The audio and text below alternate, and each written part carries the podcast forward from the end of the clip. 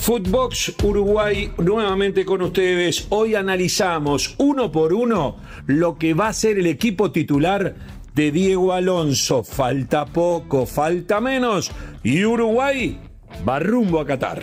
Footbox Uruguay con Sergio Gorsi, podcast exclusivo de Footbox.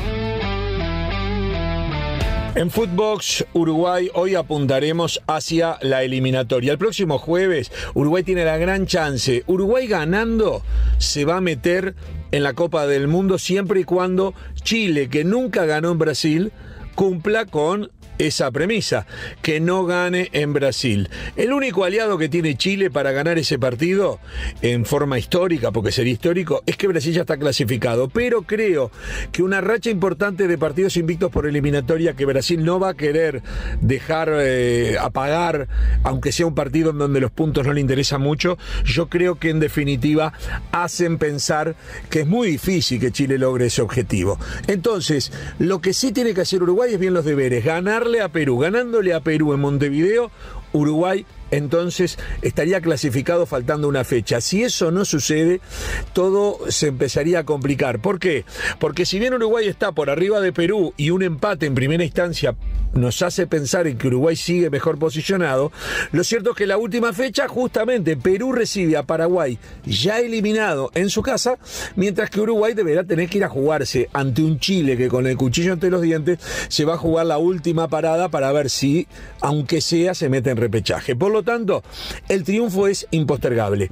Creo que Diego Alonso tiene el equipo titular. Si hay una duda, para mí es una sola, tiene que ver con nosotros, los periodistas, que vemos algo que de repente para eh, Diego Alonso no es importante. Y lo voy a explicar. El arquero, no tengo dudas, va a ser el arquero nacional, Sergio Roget.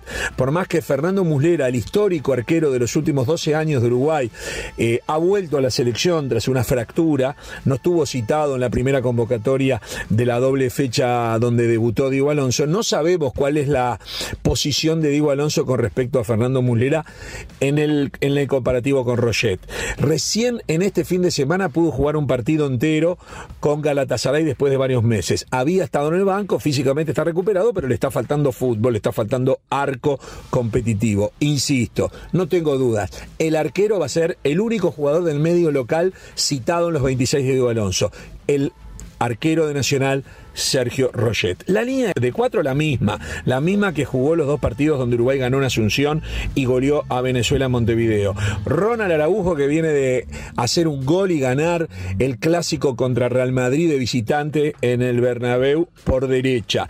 La saga, la de siempre, Josema y Godín, un Josema de fantástica actuación contra el Manchester por Champion y que siempre eh, rinde en la selección uruguaya. Un Diego Godín que es titular en Atlético Mineiro de Brasil, y Matías Olivera, un jugador de excelente campeonato español eh, defendiendo los colores de Getafe. En el medio, dos las dos joyas de la selección uruguaya. Federico Valverde, por más que haya perdido con Real Madrid, titular en el equipo Real Madrid, hay que jugar de titular en esa constelación de estrellas. Y eh, Rodrigo Bentancur, que después de grandes temporadas en la Juventus, ahora es figura en el Tottenham del fútbol inglés. Así que no tengo dudas que van a jugar Valverde y Rodrigo Bentancur. Por derecha, el sello de Diego Alonso en esta doble fecha. La gran sorpresa para propios extraños, la presencia de Facundo Pelistri, el futbolista que es, pertenece al Manchester United, pero que juegan a la vez y cuando digo juegas entre comillas, porque no está siendo prácticamente utilizado por el técnico, ya había llegado con muy poco fútbol a la doble fecha anterior y fue de lo mejor de Uruguay, fue decisivo, y en este caso llega creo que con cinco minutos jugados en un mes y pico. O sea, realmente, realmente es muy poco lo que tiene de fútbol eh, Pelistri, pero entendemos que ese juvenil uruguayo sigue siendo un hombre titular para Diego Alonso por el rendimiento que tuvo en la doble fecha anterior. Y por izquierda o en todo el frente de ataque puede estar Georgian de Arrascaeta, el mejor 10 de Brasil según la prensa especializada, la gran figura de Flamengo, algunos periodistas de Brasil con cierta lógica, porque si la liga brasileña es la más fuerte de Sudamérica, entienden que es el mejor 10 de el fútbol sudamericano jugando en las ligas locales, ¿no?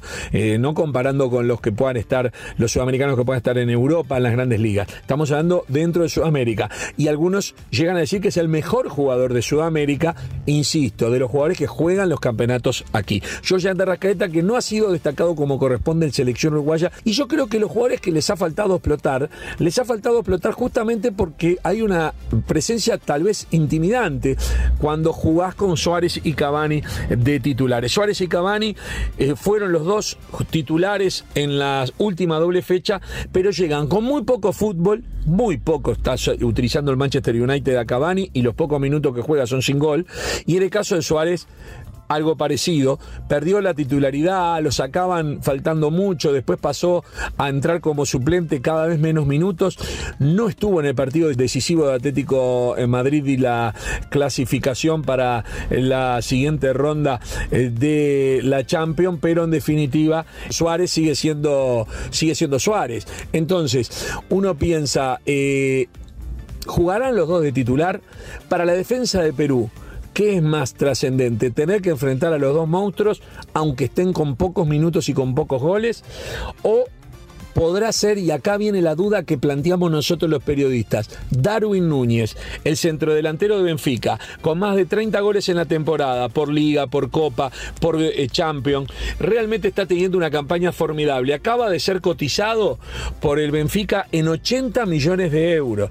El juvenil futbolista uruguayo nacido en Artigas, que es un departamento que es limítrofe con Salto.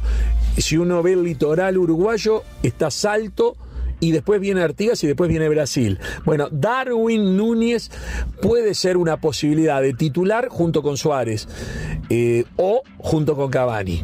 Pero en Uruguay somos muchos los que creemos que no se puede desaprovechar eh, la racha goleadora que está pasando y el momento, el nivel futbolístico en este momento de Darwin Núñez.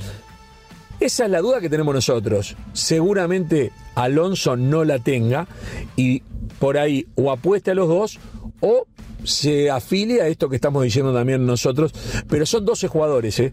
12 jugadores, de esos 12, 11 van a ser los titulares en el partido contra Perú. Si me preguntan, un jugador número 13, un jugador número 14 hoy en día, Lucas Torreira de excelente campaña en la Fiorentina, donde siendo típico número 5 marcador uruguayo, es un, es un ruso Pérez, es un Nández, y sin embargo Lucas Torreira ha hecho cuatro goles en los últimos partidos, una cosa increíble porque no es lo de él, y también la presencia de Rodrigo de, eh, Nicolás de la Cruz, quise decir. Nicolás de la Cruz, la verdad, es un, un gran jugador y que eh, ha vuelto luego de una de una rebelde, de algún problema físico, de una rebelde lesión, eh, volvió a River, está jugando, es titular, todavía no agarró el brillo de otros momentos en River, pero todos sabemos lo que puede dar. Bueno, por ahí serían los jugadores que más podrían encajarse como titulares en un equipo uruguayo, pero creo que no hay dudas, el 11 titular prácticamente está y queda saber si entran Suárez y Cavani titulares